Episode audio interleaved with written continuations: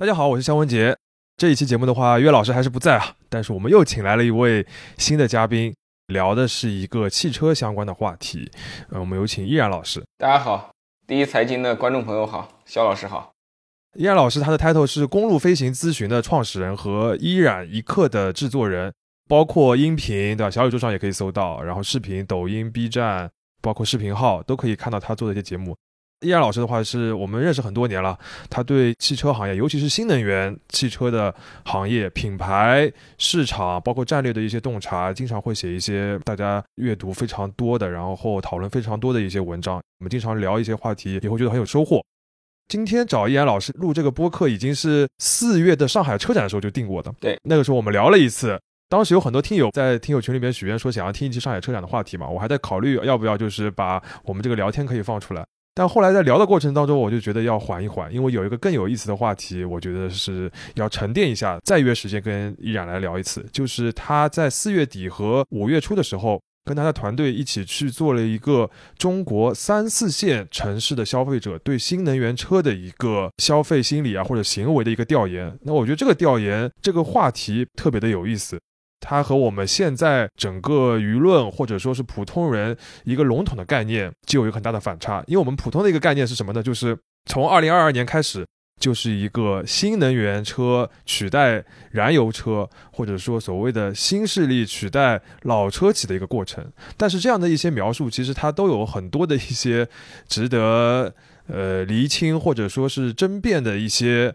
问题啊，并不能这么笼统的一概而论。所以，当依然说他要去做一个专门针对三四线城市的新能源消费的一个调研的时候，我就觉得正好是一个很好的契机，能帮助我们来厘清一些对于新能源市场的一些模糊的概念。因为我们知道汽车是一个万亿级别的这么大的市场，中国又是一个如此庞大的一个消费市场，这两个庞大叠在一起，就是一个非常复杂的情况。那么，叶老师，要么先介绍一下吧，为什么你们要做这样一个调研？为什么选择这样的一个切入点？我觉得从内到外都有很多的原因需要去看三四线电动车。我们都知道，自从二零二零年的私人市场大爆发，几乎每年都在翻番的速度在快速的增长，所有人都在喊电动车要彻底的干掉燃油车了。但是，如果我们真的去看很多的品牌的销量分布，虽然不能说是所有，但是相当多的品牌实际上现在还非常依赖。一二线城市、三四线城市和广大农村地区的朋友，很可能对于电动车和咱们一二线城市的市民朋友们有巨大的认知的差别，对吧？所以我就在想，我们每次在审视中国的时候，是不是有容易有偏见？我们是不是因为，比如肖老师生活在上海，我也生活在上海，实际上是发达城市的这些大车企和发达城市的媒体人、发达城市的 KOL。发达城市的这个种子用户、先锋用户一起形成了一个舆论的狂欢，然后在这种时候呢，其实大家没有人管三四线城市的市民到底是怎么想的，所以我就想带我的团队一起去看一看，这就是动机。我也想分享一个我在上海车展的时候印象最深的一句话，很多人都在说，今年车展上面全都是看到的是新能源的车，主要都是电动车、纯电动的车。但我在采访那个宝马集团的董事长的时候，他就说了一句话，他说宝马集团的目标和很多车企一样，他说的是二零三零年要达到百分之五十的新车销量都是纯电动车。他说，但是这句话还有硬币的另一面没有表达，那他另一个意思是，仍然有百分之五十的车上面是有燃油的发动机的。那意思是什么？就是说，即使到了二零三零年，其实燃油车对于很多的车企来说仍然是非常的重要。同时，所谓的新能源车里边还有混动和纯电的这样一个区别，同时又有刚刚你讲的非常重要一点，就是一二线城市和三四线城市的这个差别。所以我觉得，就是通过城市这个切入，其实是非常好，能够帮我们厘清这个点的。依然老师，这个调研的话，先介绍一下大致的一个框架吧。比如说你们去了哪些地方，然后是怎么来做这个调研的，主要看了哪些方面？我们到目前为止，现在先去了两站，我们后面还会去更多的地方。一站是典型的中国沿海发达地区的一个地级市，叫常州，它是在江苏省。那我们知道，江苏、广东和浙江是中国经济发达度最高的三个大省，所以江苏常州，我们把它当为三四线的时候呢，其实有的人就会有点错愕，是不是经济太好了？哎，但我们就要去看这样的地级市，因为你不就五百万人口吗？你也是地级市啊，你不是一千五百万人口的这种超级大都市。那我们去到十堰的话，十堰有大概三百五六十万人口，人口是完全可比的。十堰正好是我家乡湖北，那这样一个在中国的这个中部地区，稍微偏西部山区一点点的地方，呃，然后呢，十堰又有一个特点啊，它跟很多地级市不一样，非常多地级市到自己的省会距离不会超过三百公里，十堰是一个到它的省会直线距离四百公里，开车距离接近五百公里的这样一个地级市，它离武汉的距离是相当的遥远的，然后它又在一个呃湖北大部分地区是平原。但是往西到了十堰的时候就已经进入山区了，它的地理环境其实更加接近陕西省，而不是这个湖北省，啊，所以可以说它的交通也会相对的闭塞和不发达一些。那我们选了这样两个，一个内陆，一个沿海的这种地级市，就确实看到非常多的这种差异。当然了，常州跟上海跟杭州也有巨大的差异，所以我们呃去当地具体怎么做呢？我们做调研的方式呢？呃，是尽可能的去发动我们在当地的一些熟人资源，再通过人传人的方式去找人。比如说在十堰嘛，是我的老家，所以我可以找到当年的这些发小，对吧？我们当年在同一个小学、同一个中学读书，少数的人像我这样最后定居到了其他城市，但大部分人他们典型的生活路径是，呃，毕业于实验的中学，读一个武汉的大学，然后回到实验，去发展自己的这个职业生涯，在实验结婚生子，他们是。最典型的八零后的这种实验的这种市民，也是今天汽车市场的消费的中坚力量，年纪大概都在三十六岁上下。所以这群我当年的同学和发小，是我观察的第一样本。但我也认识到，就是八零后某种程度上已经有点像这个社会中的一些接近后浪了啊。他们这些人很多都在当地已经是中层干部，在企业里很多时候是。部门总监、高级经理，在这种体制内的单位也已经有一定的这个职级。那么他们的一些年轻的下属，他们认识的一些熟人网络中的这种九零后，也是我们重点采访的这个对象啊。然后，此外第三种人呢，是我可能依托这个互联网的一个社交身份啊，我比较容易接触很多的这种同行，所以在实验很容易的去找到了当地的。电动车的包括比亚迪、哪吒，呃，包括埃安啊，包括长安等等等等的一些 4S 店的投资人和门店的总经理，这也是我们采访的对象。然后第四类是陌生采访，我们直接走到一些店头去采访一些新能源的这个前台啊、销售顾问呐，然后一些店里边正在看车的这种市民朋友啊，正在充电的市民朋友，他们也在我们的覆盖范围。然后我们在常州做的手法跟实验差不多。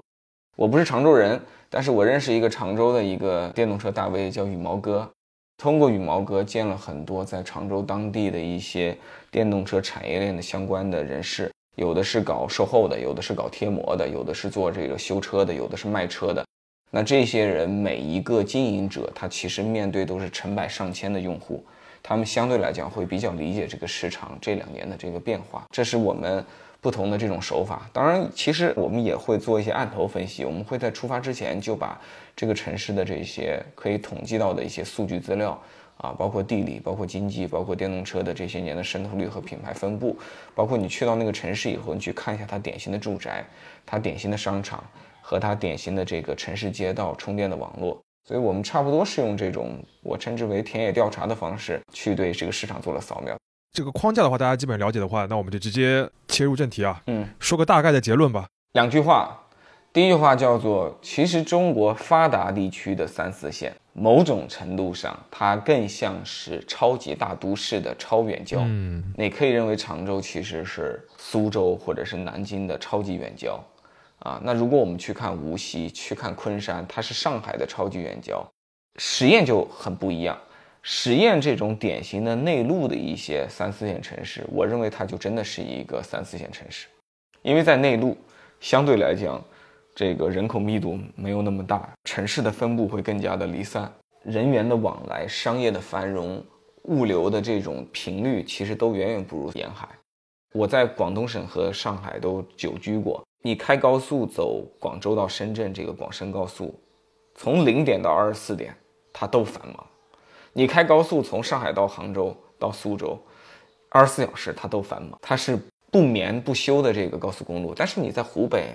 你在湖南，你到陕西，你去开高速试一试，很多时候即使是五一十一，它也不繁忙。所以某种程度上，在内地的三四线，它是我们心中真正典型的三四线，它就是小城市。这里的市民拥有跟大城市完全不同的消费心理，他们在过自己的日子，拥有自己独特的生活方式。那具体到这个新能源车的消费上面，差别是什么？什么人在买电动车？什么人在买混动车？什么人在买油车？我先给大家一个数据啊，就中国整体现在新能源呢，在一季度二三年是百分之三十的渗透率。那这里有必要理清新能源的定义，就在我国有一个比较有中国特色的新能源定义，我们这边纯电动车叫电动车。我们这边可以插电的插混或者增程，就是实际上它又有电池，又有油箱，又有内燃机这种车，我们国家也把它称之为新能源车。只要它的这个电池不要太小，有插头，哎，不要太小，有插头且电池不要太小，对这个续航里程是有要求的，要达到多少多少以上。呃，然后其他的两类车，一类是纯烧油的，一类是像丰田、本田比较擅长的。普通的这种混合动力，但它不能够用插头充电，这种都通称为油车。在这个定义下啊，上海为代表的一线城市，现在在国内的渗透率大概在百分之五十加到百分之六十加。然后我认为以常州这种沿海强三线城市，包括一些南京、武汉这种典型的二线城市，这类城市的话呢，它的渗透率大概是上海的一半，可能再多一点点，可能再少一点点。然后到了十堰这种典型的内地三四线地级市，渗透率是一半的一半。上海比如说百分之六十啊，可能武汉是百分之三十，那么十堰可能只有这个百分之十五。嗯，而且还要指出，这百分之十五到六十不等里边，其实纯电动车过去是占大多数，但是现在这个大多数的比例岌岌可危，就是那部分又有电池又烧油又有内燃机的电动车，现在正在。蚕食纯电动车的市场份额，哎，这个区别能不能再按照城市来给我们大致讲一下？比如说，当然上海有比较特殊啊，它有一个牌照的一个政策，比如像深圳啊，包括是北京啊，是个什么样的情况？到了你刚刚讲的常州和十堰这种地方，又是怎么样的一个区别？在这个混动和纯电上面，我觉得混动和纯电上全国的那个情况差不多。OK，除了上海、北京这两个例外，因为这两个地方的那个牌照的昂贵，对免费的牌照从今年开始就都只给这个纯电了，已经不给另外一种打引号的电动车了。但除此之外，我看到的情况就是在全国范围内，其实纯电现在的势头就比较弱。然后另外一种，呃，打引号的电动车，就是有可能会烧油的电动车，现在起来的比较快。燃油车虽然在媒体上不会获得任何的青睐，嗯，但是实际上它在全国的生命力，我看还是挺强的，嗯，它不会那么快的去消失。然后我想总体的讲一下十堰跟常州的一个差异性啊，一个巨大的差异就是，我认为在十堰，市民朋友们对于电动车这件事情，还把它当做一个新生事物、陌生事物。有风险的事物，OK，同时对它的认知也相对比较少。但是在常州，就像我说的，他们更像大城市的超远郊，所以我感觉在常州，你跟市民们去聊电动车，和你在上海的郊区跟市民聊电动车没有区别，而且你从数据上来讲也没有多大区别。他们那边已经非常的习惯去销售和购买电动车，而且又由于经济的差异性，经济也扮演了一个重要的一个底层因素。常州我们都知道，这个 GDP 现在是非常的疯狂，在往上涨啊，已经大几千亿的这个水平了。虽然只有五百万人口，对吧？然后它的这个房价也很强势，现在房价都两万多、三万多一平，实验的主流房价还不过一万呢，都是几千一平。所以，当你在一个经济更好的城市，显然老百姓拥有更强的试错的勇气和意愿，因为他有钱。其次，很多人的家庭标配两台车。这是重大的，这点非常关键。对，当你家庭标配两台车的时候，你有一台油车帕萨特，我第二台车买台领跑，买台哪吒，买台比亚迪的，买台特斯拉，这都不叫冒险，这叫做一种生活方式的更新，体验新事物，以及在市区省电省钱，以及享受对吧？电动车带来的诸多过去油车没有的那些魅力。但是当你在实验，你试想主流的家庭家里只有一台车的时候，然后他要买台纯电动车。尤其是假如要买台纯电动车，不是打引号烧油的电动车，我觉得这个决策的成本将是非常巨大的。首先，他们不是那么有钱，相对来讲；其次的话呢，我刚也说了地理的原因，对吧？你在常州，你进次省会，开个一百多、二百公里，纯电动车轻松搞定；你在十堰开趟车到武汉，四百多公里，现在有几个纯电动车开高速？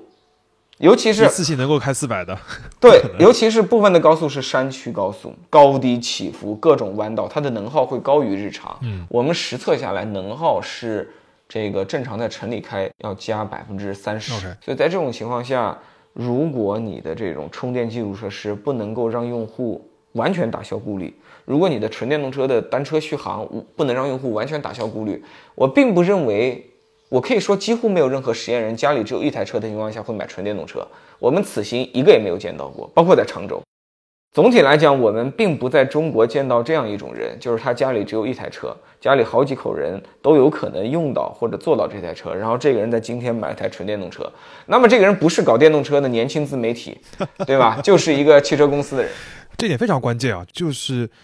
虽然我们今天都在讲这个电动车取代燃油车，但是仅论纯电这一个概念里边，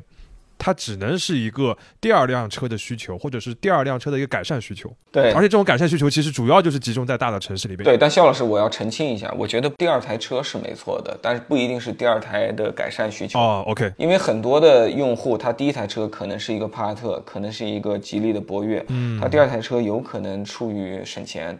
他买一个五菱宏光的 mini E，对买一个领跑的 T 零三，这也是非常有可能的。嗯，在这种情况下，它是一个经济代步，就是他对自己的行驶半径有非常充足的预估，就这台车他非常清楚他干嘛。嗯这个无论在欧洲还是在中国，其实都是一样的。这里我想补充谈一个观点啊，就是对于同样的事物，在不同的年份，人们就有不同的看法。怎么讲？你现在要是十年前，二零一三年，我们看到丰田、本田的那种普锐斯混合动力、卡罗拉混合动力，我们会称之为新能源车。而且我提醒大家的是，就在十年前，我们国家最早的新能源车的官方定义就包括这种车，但是几年之后，它就悄悄地被抹去了。所以今天我们把插混和增程当做新能源车，但是三年后的中国人还会继续把它当做新能源车吗？当做电动车吗？我打一个很大的问号。比如说在上海的这个交通管理的部门在看，它就已经不是了。你说的太对了，这就已经是先兆了。最早干这事儿的是北京，现在轮到了上海，再往后你会看到很多的发达城市，慢慢的都不把这类车当做新能源车。再往后的话，就是所有人都把它当油车。所以我觉得我们谈论任何新能源车的普及的问题，既要分好类，又要看好时间维度下不同概念的不断替换。所以我们有可能长期处于新能源车的渗透率百分之三十到五十。取决于我们把新能源车定义为什么样的东西。对，但这个我觉得从定义上面来看，是一个就是有一个数字能够帮助我们看这个框架。但是刚刚讲的一个很重要的点，就是这个纯电和这个不管是油车也好，或者是混动车也好，很大的一个区别就是说。它没法依靠加油站，它必须要依靠新的基础设施，使得它在目前的这个中国城市的基础设施的条件之下，很难成为家庭唯一一辆车的这个选择。对不对？这个其实是，呃，我觉得刚才我们聊的里边一个非常重要的一个知识点，需要强调一下。对，这里边其实现在看下来，我们真实调研以后，觉得就是两个关键点：第一，你的这个单次的续航你够不够；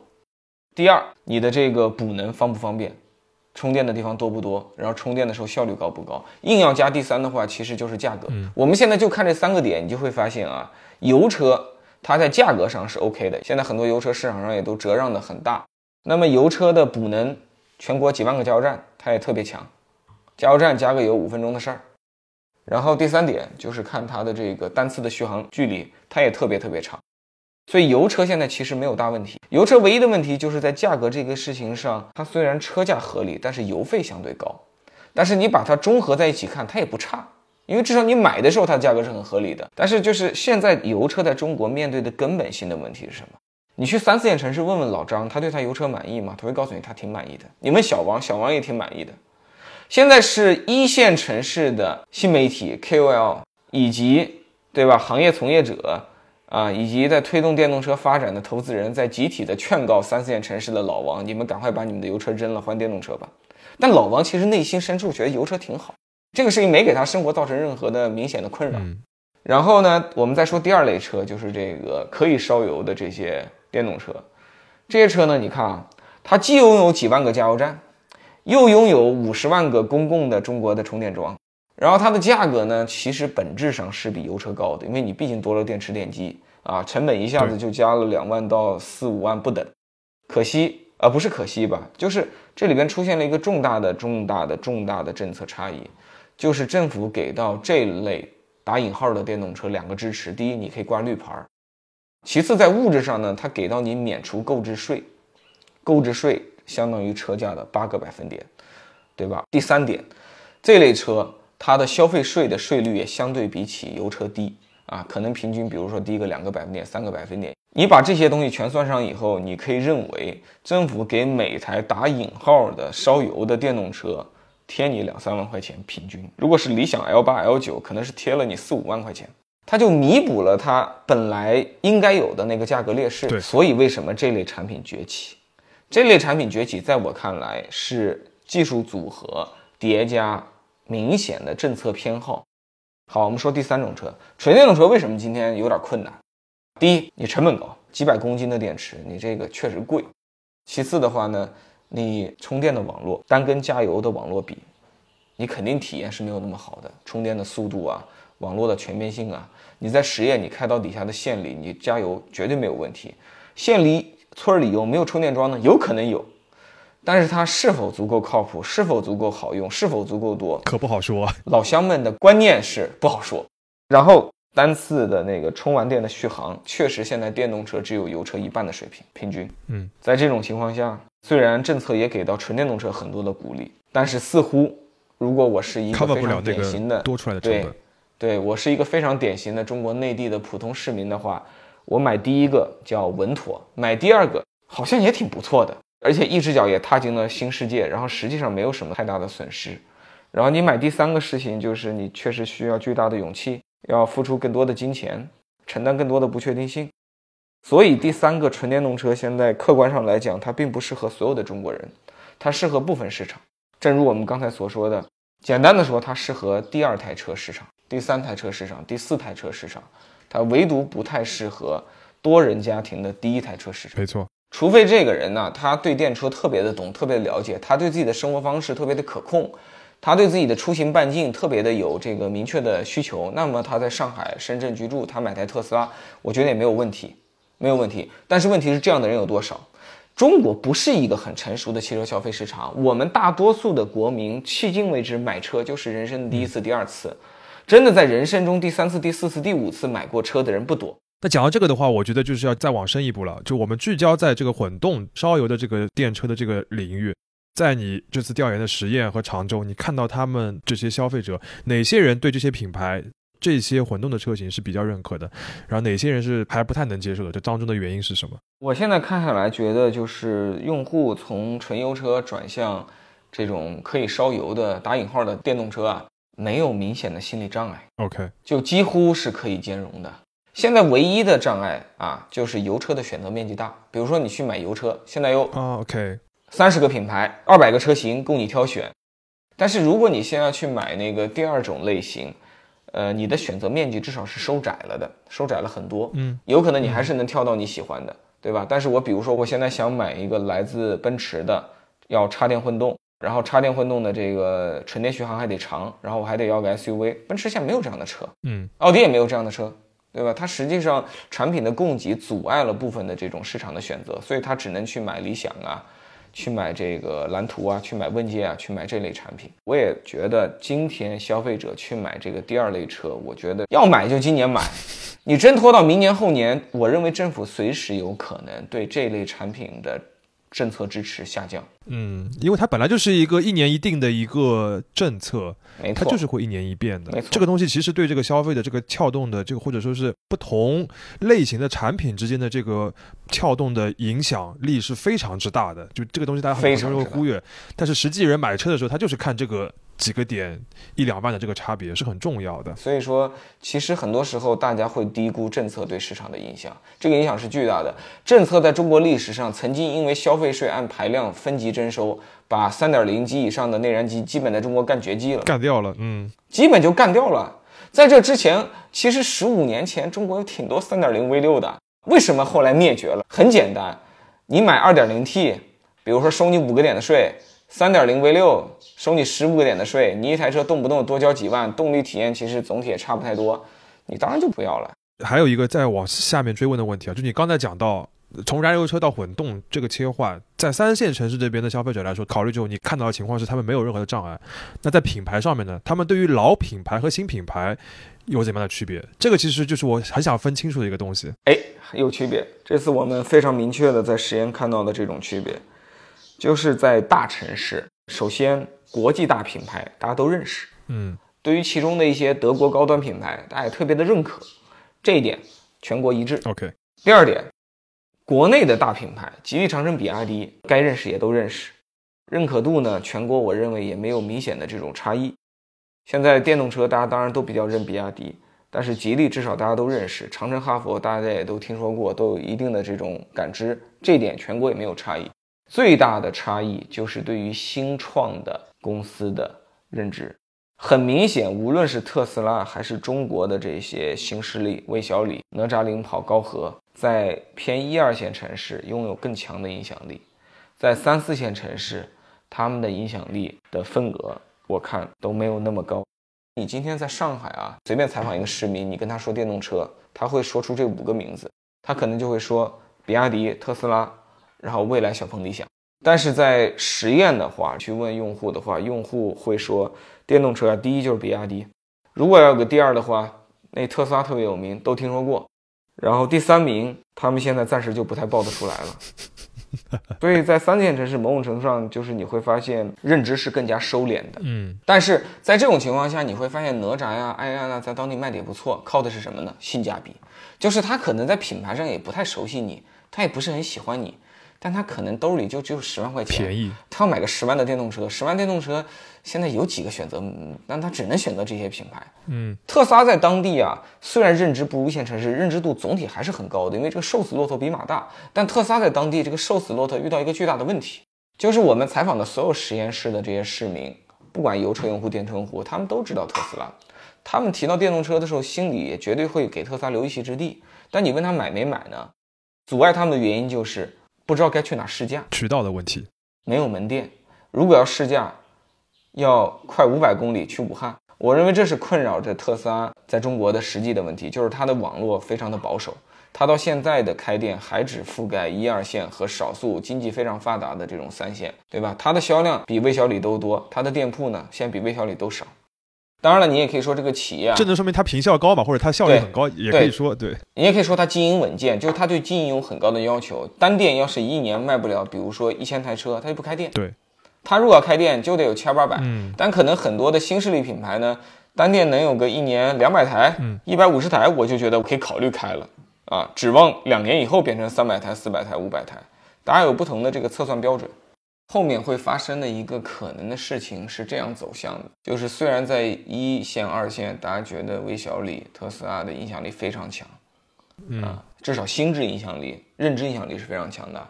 但是三四线如果他们不抓紧的话，最后的结果就是会给到无论是大众、别克、宝马、奔驰这些嗯国际品牌、老的品牌、大规模的品牌，或者是给到吉利啊、长城系的。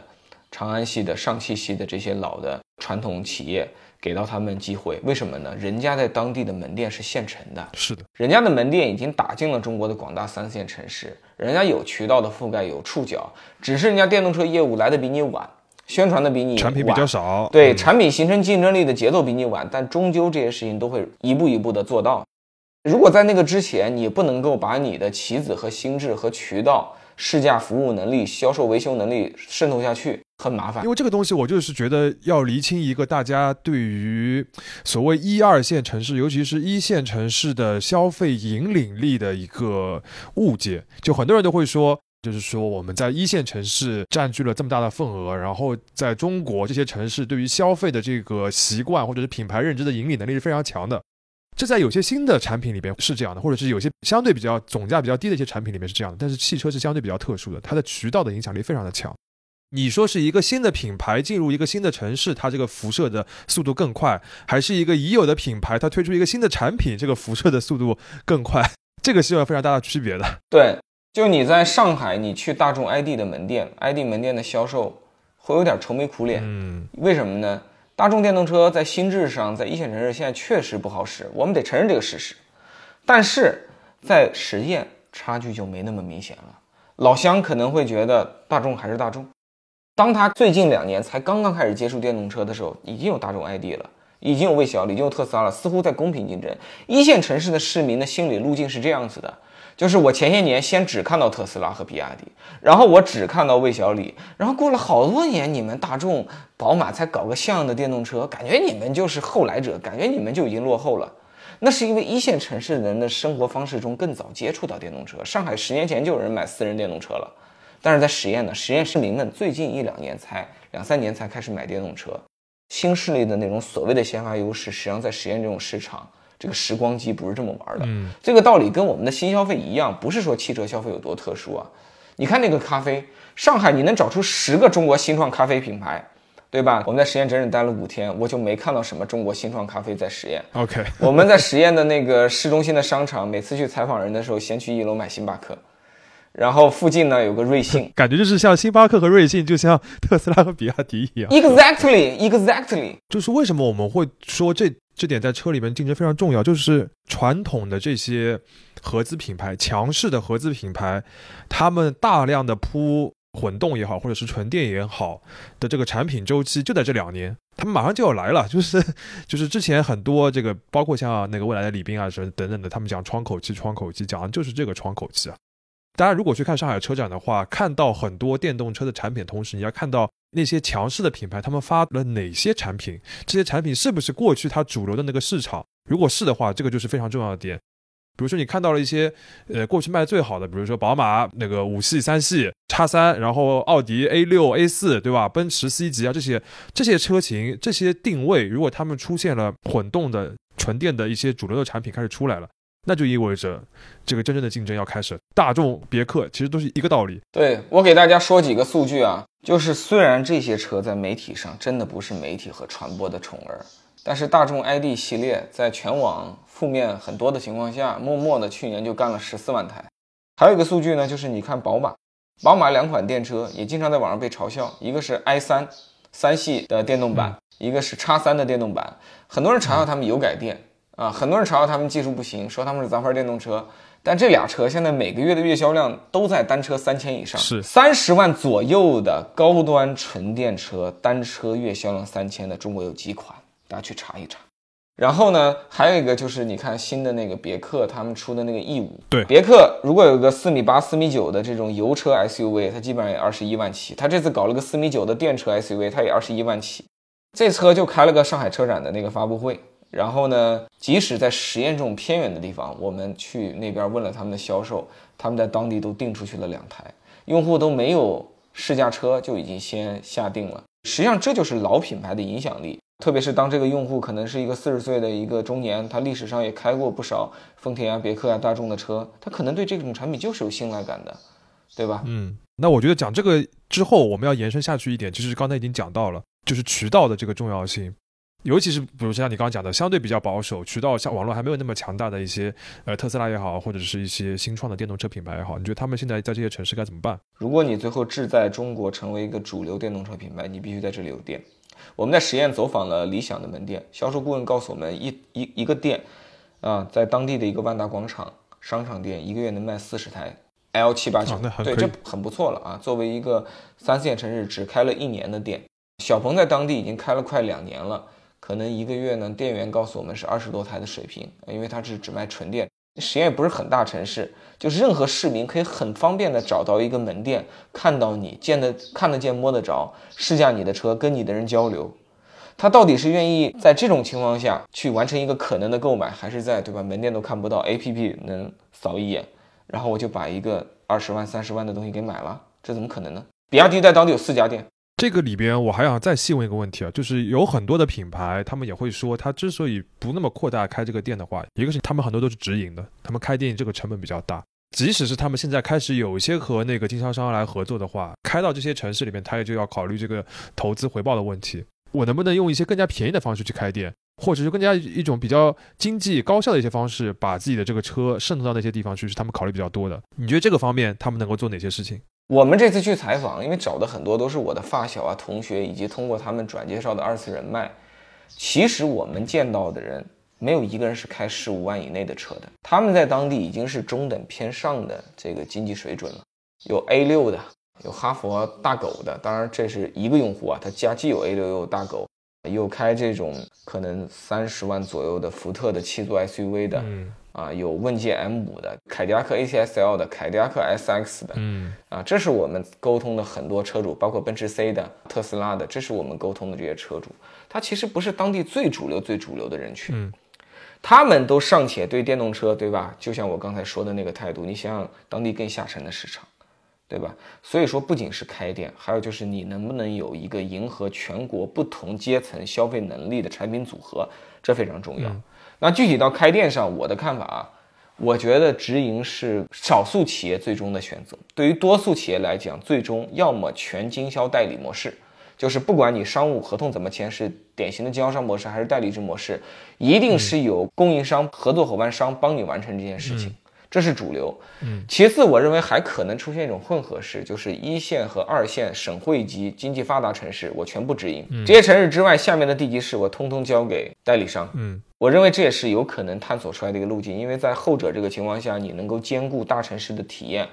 和管理一致性，还有就是获得真实的用户反馈，增强车企自己 to C 的能力，但同时又不会背上一个过重的财务包袱，你能够把更多的社会资本给利用起来。你刚刚讲那个混合那个，其实已经是很多车企已经在考虑，甚至是已经在实践的一件事情了。是的，他们会玩得更加的灵活一点，比如说到三四线城市的时候，当地万达广场总是有的，对吧？让呢我在那边先租个六个月，或者是开个 pop up 这种的展厅，车先摆过去，然后逐步的扩大，这个实际上是一个比较合理的方式。而且我觉得是，即便这个市场不够大，你也要去做的一件事情，就因为就像你说的，这个品牌的心智，如果你现在再不去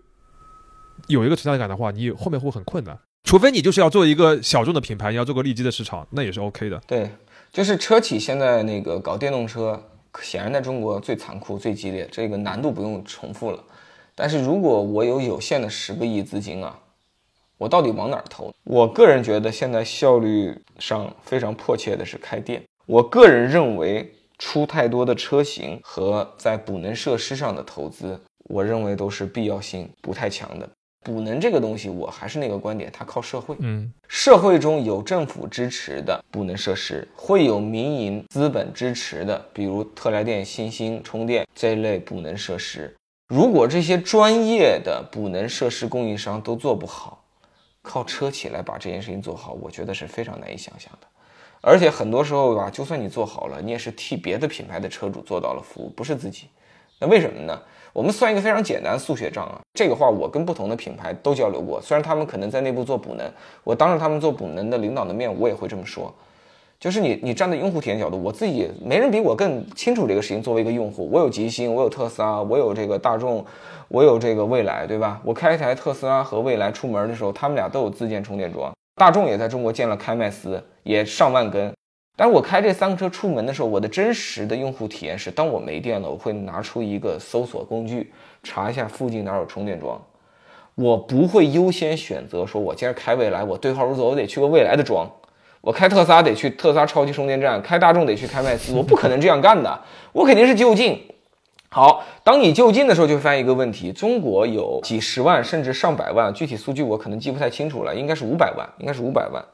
中国应该有五百万根公共充电桩。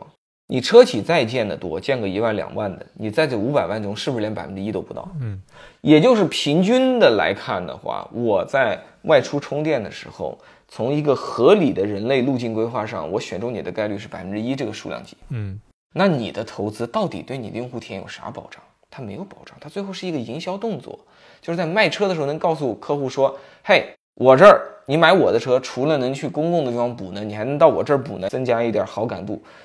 这个有没有用？有用，有广宣的作用，但是它没有真实的服务的作用。当然，我觉得产品从本质上，包括就是产品和价格，肯定是顶顶重要的，最最重要的东西。特斯拉就是靠它的产品和价格来创造了这个需求，产生了这样的一个销量。但是对于大多数的深度的在中国如此庞大的市场里边竞争的这个汽车公司来说，开店，开更多的店到一些你日常都没听到过的那些名字的那些城市里面去，永远是你能够扩大销量、占据市场份额一个非常重要的事情。总结一下啊，今天依然老师跟我们分享了很多关于三四线城市新能源汽车消费的一些很具体的洞察。如果我们只需要记住一句话的话，我想那句话应该是不能一概而论。我们看到不同的动力总成我们不能一概而论，不同的品牌我们不能一概而论，不同的城市我们要分开看，不同的产品的价位它们有不同的需求，甚至在不同的时代，我们对于新能源车的定义都不一样。之前我们讲到汽车市场的这个价格战的时候，就说到今年汽车市场中国的这个价格战，它的核心其实是需求的疲软，而需求疲软带来一个结果就是竞争的加剧。那在这样的一个市场环境里面，车企他们活下去才是第一要务。而要活下去的话，这就意味着对他们而言，市场份额要比利润更重要。这个点的话，其实也是之前我们在采访博士中国的总裁陈东的时候，他会提到这一点。重复一下，市场份额比利润更重要。而在中国这个庞大复杂的市场里面，你要获取足够多的市场份额，也就意味着你永远不能忽略、轻视和误解三四线城市的消费者。商业就是这样。